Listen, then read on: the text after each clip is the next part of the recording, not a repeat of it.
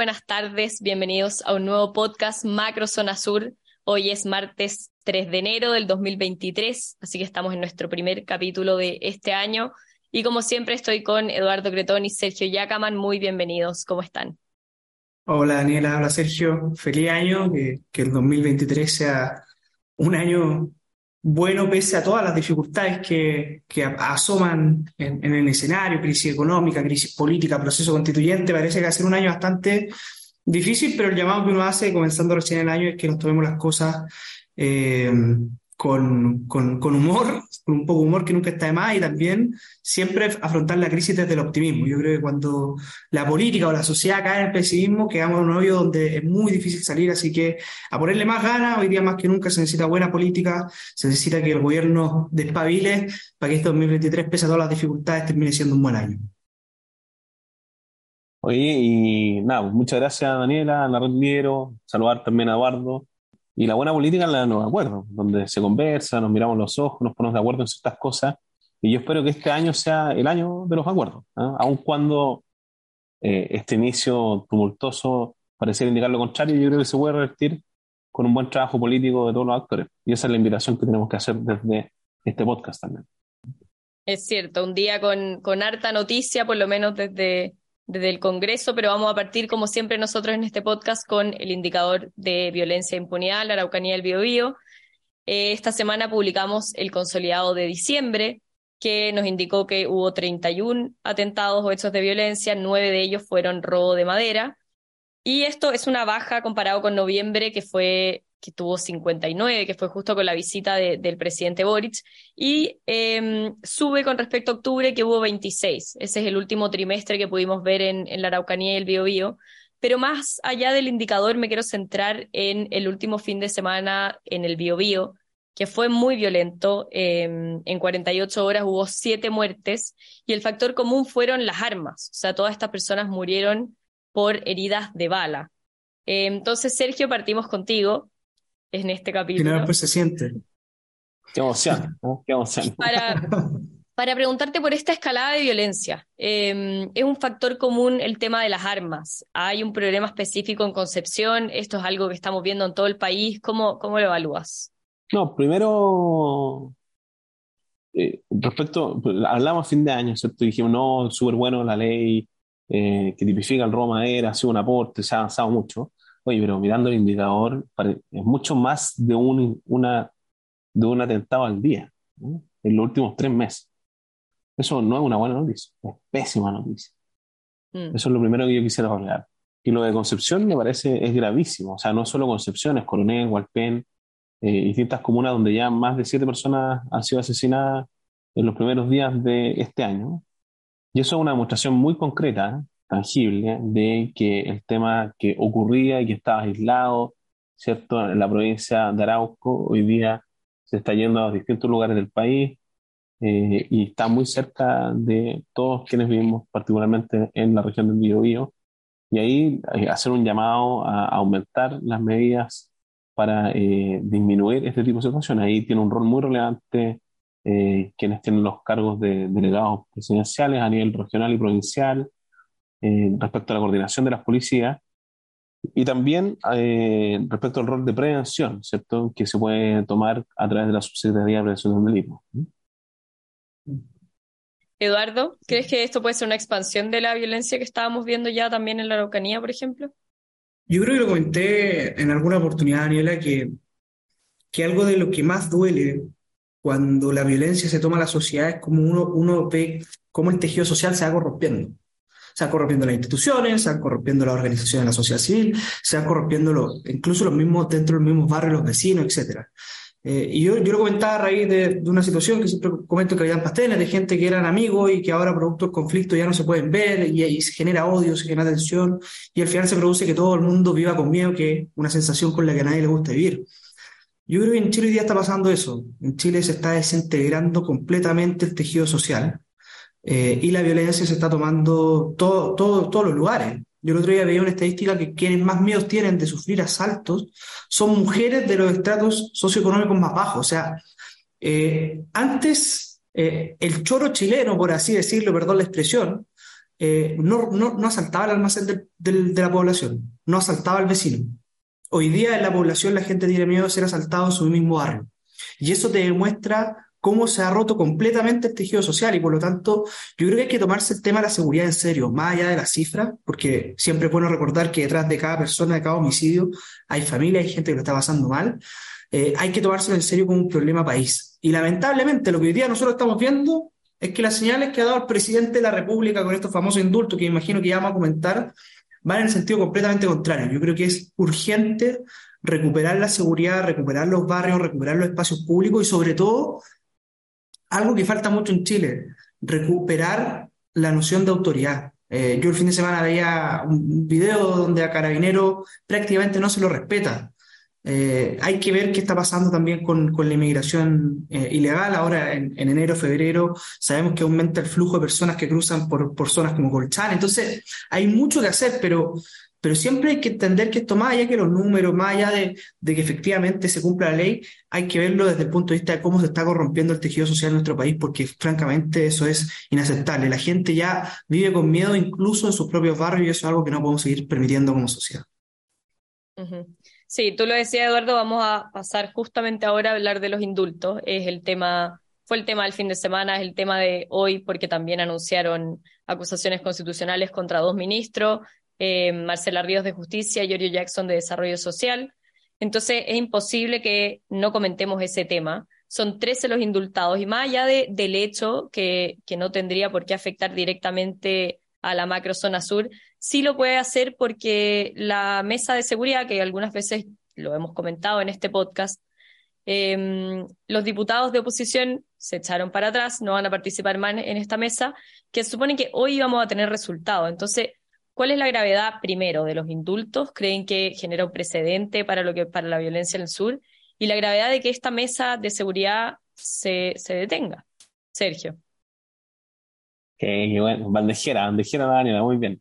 Oye, no, dos cosas. Yo quisiera antes entrar así como el comentario más fino, y con esto no pretendo evangelizar a nadie, pero hay una parte de la Biblia que dice que porque no hago el bien que quiero, sino el mal que no quiero. me, me llama mucho la atención que el presidente un día antes eh, hizo un comentario sobre, o, los últimos meses, estaba hablando de la importancia de los temas de seguridad, que no se quedaba dormido, sino hasta que eh, temas de seguridad, no podía dormir bien, después que a tomar todas las medidas necesarias. Entonces... Eh, hacer un perro.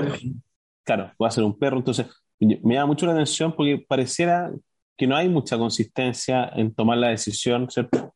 Respecto al, a la, a la, a la implementación de esta decisión ¿ah? respecto a lo que se dice. Entonces, parece que hay una inconsistencia entre el decir y el actuar. Eso yo me llama la atención. Ese es el primer punto.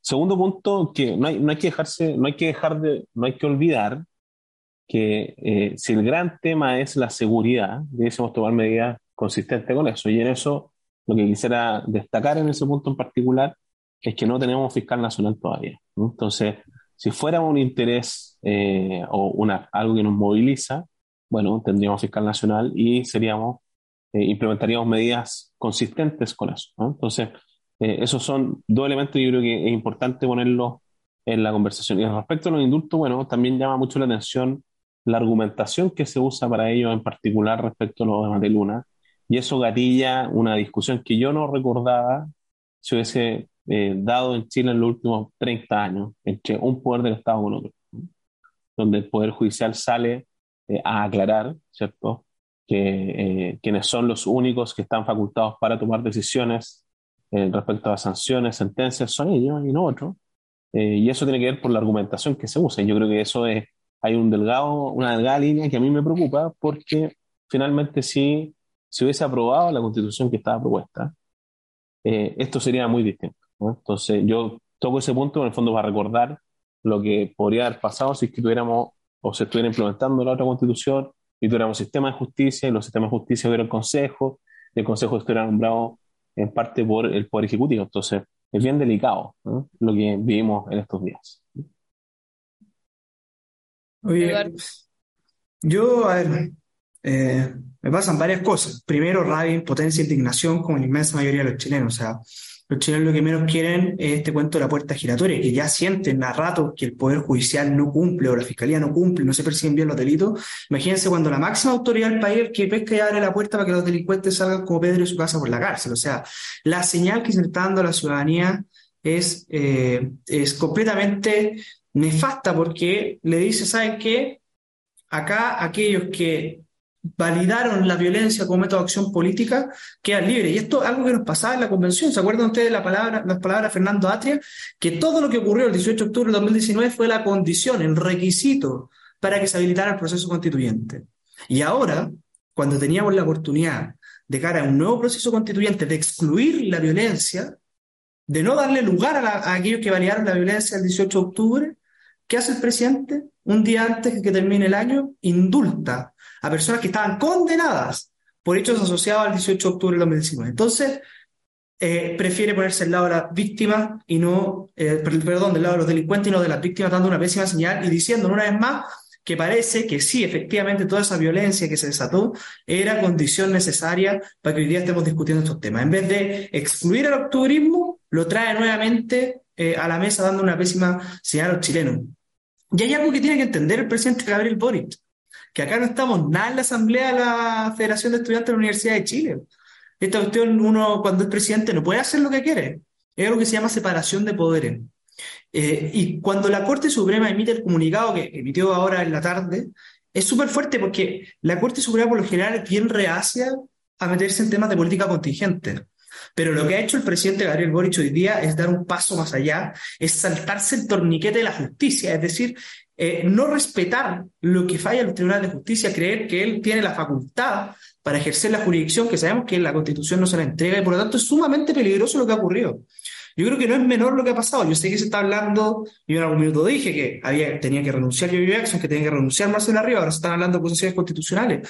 Yo evaluaría seriamente una acusación constitucional contra el presidente Gabriel Boric. Más allá de que se vaya a ganar o no, que es muy difícil que se gane en la Cámara porque se requieren dos tercios, imposible, pero es el minuto de que la oposición le diga, ¿sabe qué? Nosotros, a diferencia de ustedes que cuando fueron oposición obstruyeron todo en Chile porque no dejaron pasar ni una, nosotros hemos hecho todo lo posible para llegar a acuerdos, como decía Sergio, para acuerdos de buena fe incluso eh, con el presidente, pero cada vez le hace más difícil. Y cuando ya se inmiscuye en lo que es facultad de otro poder del Estado, yo creo que da por una acusación constitucional, porque es grave, es realmente grave lo que ha pasado. Y si es que alguien, si es que la oposición no frena en seco al presidente Gabriel Boric, va a seguir haciéndolo porque está acostumbrado a que nadie le diga o nadie le ponga las reglas claras. Y él tiene que entender que la época universitaria ya pasó, que hoy día es presidente de todos los chilenos y que en Chile la ley se cumple. Le guste o no le gusta el presidente, porque en Chile nadie está por sobre la ley, menos el presidente de la República, que debe ser el primero en cumplir eh, aquello que mandata la Constitución y la ley. ¿Y qué efecto, Sergio, puede tener esto para en la macrozona sur? Lo que les comentaba de la mesa de seguridad. Sí, vuelvo al chino a la pregunta, Daniela. Solo quería comentar que esto además tiene un relato, no sé si se acuerdan de la cuña que dio Elin Matei, que fue un punto de prensa, un cuarto a las siete de la mañana en, en Plaza Italia, ¿cierto? Eh, de hecho, ese proyecto, que es como la recuperación de la MEA, creo que se llama, está considerado un museo para los que fueron víctimas eh, de tortura, creo que fue como lo anunciaron eh, en el contexto del 18 de octubre. Entonces, hay una, hay, eh, eh, perdón, pero jamás hubo tortura. ¿ah? O sea, eh, eventualmente tuvieron casos menores, no sistemáticos, eh, de situaciones como a las personas que levantaron los ojos y eso, que son graves, por cierto, pero perdón, no hubo ninguna tortura. Entonces, ¿por qué hay que tener un centro, un museo? entonces, es como de nuevo, volviste al octubrismo con todo, ¿ah? a propósito del comentario de Eduardo. Y, y, respecto a la mesa de seguridad, es muy lamentable porque y con esto no quiero decir que sea lamentable la decisión que tomaron quienes se fueron de la mesa. Yo creo que está muy bien que han tomado la decisión porque finalmente si no hay consistencia en las decisiones, eh, esto va para cualquier lado. Entonces yo creo que la señal que hay que dar es que no están conformes, no estamos conformes con la decisión que se tomó desde la presidencia y, y, marcar los puntos. En el fondo, por un lado, uno ve que hay una agenda que está impulsando eh, para bien la ministra del Interior y aparece esta decisión que es totalmente ajena, que rompe todos los buenos avances que se habían tenido. Y además, sobre todo, ¿cierto? La mesa de seguridad es muy relevante, pero sobre todo el espíritu de acuerdo que tiene que haber en la situación que está viendo el país desde el punto de vista de seguridad, económico y de desarrollo. Entonces, eh, eso es muy preocupante y eso tiene un impacto profundo en las definiciones y decisiones que se puedan tomar en las regiones de la Araucanía y el Biobío. Y por eso me parece muy bien lo que eh, salió a solicitar, ¿cierto?, el gobernador Rivas en una cuña, ¿cierto?, donde él pide eh, que, oye, hacemos de verdad en algunos temas como la ley antiterrorista, eh, tomémonos en serio los temas de seguridad. Eso es como en síntesis lo que él salió a defender con fuerza. Claro, con la ley de de víctimas también. No, y, ojo que, que, la gente de la macrozona sur tiene que estar muy atento con algo, porque puede ser que a cada dos meses más los próximos indultos sean para los terroristas. Eh, y, y, yo sé que algunos dicen, no, que exagerado, pero ojo, acuérdense que la primera declaración de la Convención Constitucional fue solicitar este indulto, que entregó el presidente Boric el último día del año. Eh, y en esa misma declaración pedían la solicitud de indulto para los supuestos presos políticos mapuches. Y el indulto que ha entregado el presidente Boric no es un indulto por razones humanitarias, para lo que está pensado precisamente el indulto, es un indulto con razones políticas. Y por lo tanto, no vaya a ser que eh, en un par de meses más veamos que se busque presentar un indulto contra aquellos terroristas eh, o aquella gente que ha cometido actos de violencia en la macrozona sur, porque eso ya lo ha pedido la agenda de la izquierda radical. Y lo que uno ve con estas decisiones es un presidente, Sergio, que escucha, parece, más al Partido Comunista que al socialismo democrático. Entonces, uno legítimamente se puede preguntar, bueno, ¿hasta dónde llega esta idea de un gobierno con dos coaliciones? Porque uno ve esfuerzo importante por parte de los adultos a cargo del barco, como, como el subsecretario Monsalve, la ministra Doá, que tratan de eh, que nos tomemos en serio el problema de la agenda en materia de seguridad, pero por otra parte vemos un partido comunista que insiste en seguir con su agenda octubrista, insiste en tensionar al gobierno. Lo que, lo que el Partido Comunista en definitiva quiere es seguir tensionando eh, al gobierno lo que más pueda. Entonces, Gabriel Boric lleva un año, nos quedan tres todavía. Vamos a ver hasta qué punto el Partido Comunista logra doblegar o no al presidente de la República, o hasta qué punto el presidente de la República efectivamente se siente más cómodo con el Partido Comunista que con el socialismo democrático. O sea, más allá de un precedente del tema de los indultos, ves el riesgo de que el indulto se haga para los mismos terroristas. Ellos se hacen llamar, muchos de los que están detenidos, preso político mapuche. O sea, lo, lo, viene solicitando hace mucho tiempo. O sea, una, es una demanda que está ahí. Recordemos que hace, yo ya no recuerdo el año, tiene que ser el 2021 o el 2022, que se quemaron tres municipalidades. Una de ellas, eh, la, la Ercilla, la de Treyén, la Municipalidad de Victoria también se la tomaron, la de Curacautín igual, y la demanda que había ahí era la liberación de los supuestos presos políticos mapuches. Acá hay un grupo de activistas mapuches que cualquier detenido, los Mijael Carbones, cualquier detenido en general, eh, termina siendo un preso político mapuche. Y por lo tanto no hay a ser que de repente al presidente se le vaya a ocurrir también comenzar a indultar gente en la macrozona sur. Yo creo que hay que estar muy atento porque el precedente que se ha sentado es para dudar de cualquier tipo de decisión del gobierno en materia de seguridad. Tú no puedes pretender combatir la delincuencia al mismo tiempo que la subsidia. Recordemos que acá no solamente son los indultos. Eh, las pensiones de gracia que ha entregado Gabriel Boric, la gran mayoría han ido a parar a gente que fue de la primera línea. Entonces, no es solamente que los perdona con un indulto, saltándose los tribunales, sino que además le ha entregado plata directamente por haber ido a. Cuando las víctimas muchas veces de la zona cero, las víctimas de la macro zona sur, tienen que seguir esperando para que el gobierno los ponga primero en la fila a ellos por sobre los delincuentes. Tenemos que ir cerrando, así que Sergio, si quieres hacer el, un último comentario sobre este tema que estábamos diciendo. No, es frustrante ver lo que acaba de decir Eduardo. O sea, yo en eso comparto absolutamente la prioridad de no estar en las víctimas y en poder acogerlo, apoyarlo, o sea, y el foco que se ha puesto absolutamente distinto y contrario a eso. Entonces es muy frustrante escucharlo. Yo creo que la gente, y además la señal es muy mala, muy mala señal. Yo creo que la disconformidad, bueno, yo creo que eso se va a, notar. Eh, la disconformidad de las personas con este tipo de decisiones se hace notar inmediatamente y probablemente va a tener una agenda pública más tensa desde el Parlamento, pero también desde la ciudadanía, porque a nadie le gusta que la violencia y el terrorismo queden imponer.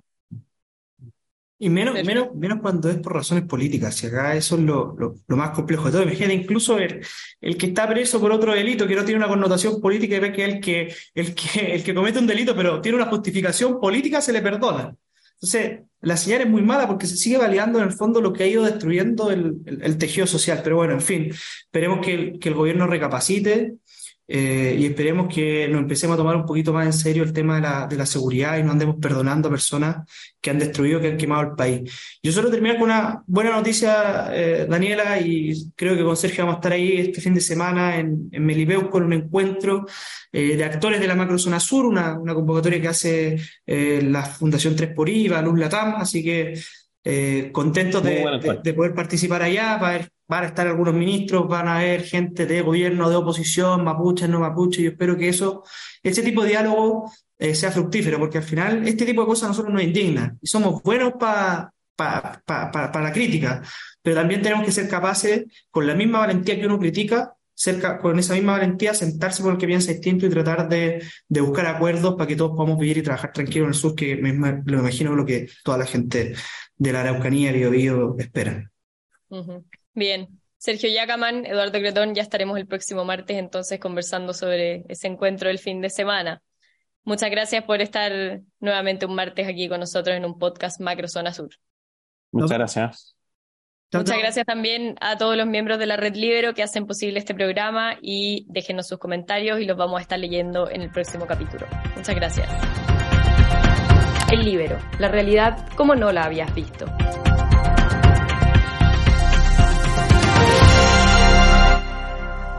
Haz que estos contenidos lleguen más lejos haciéndote miembro de la red Libero.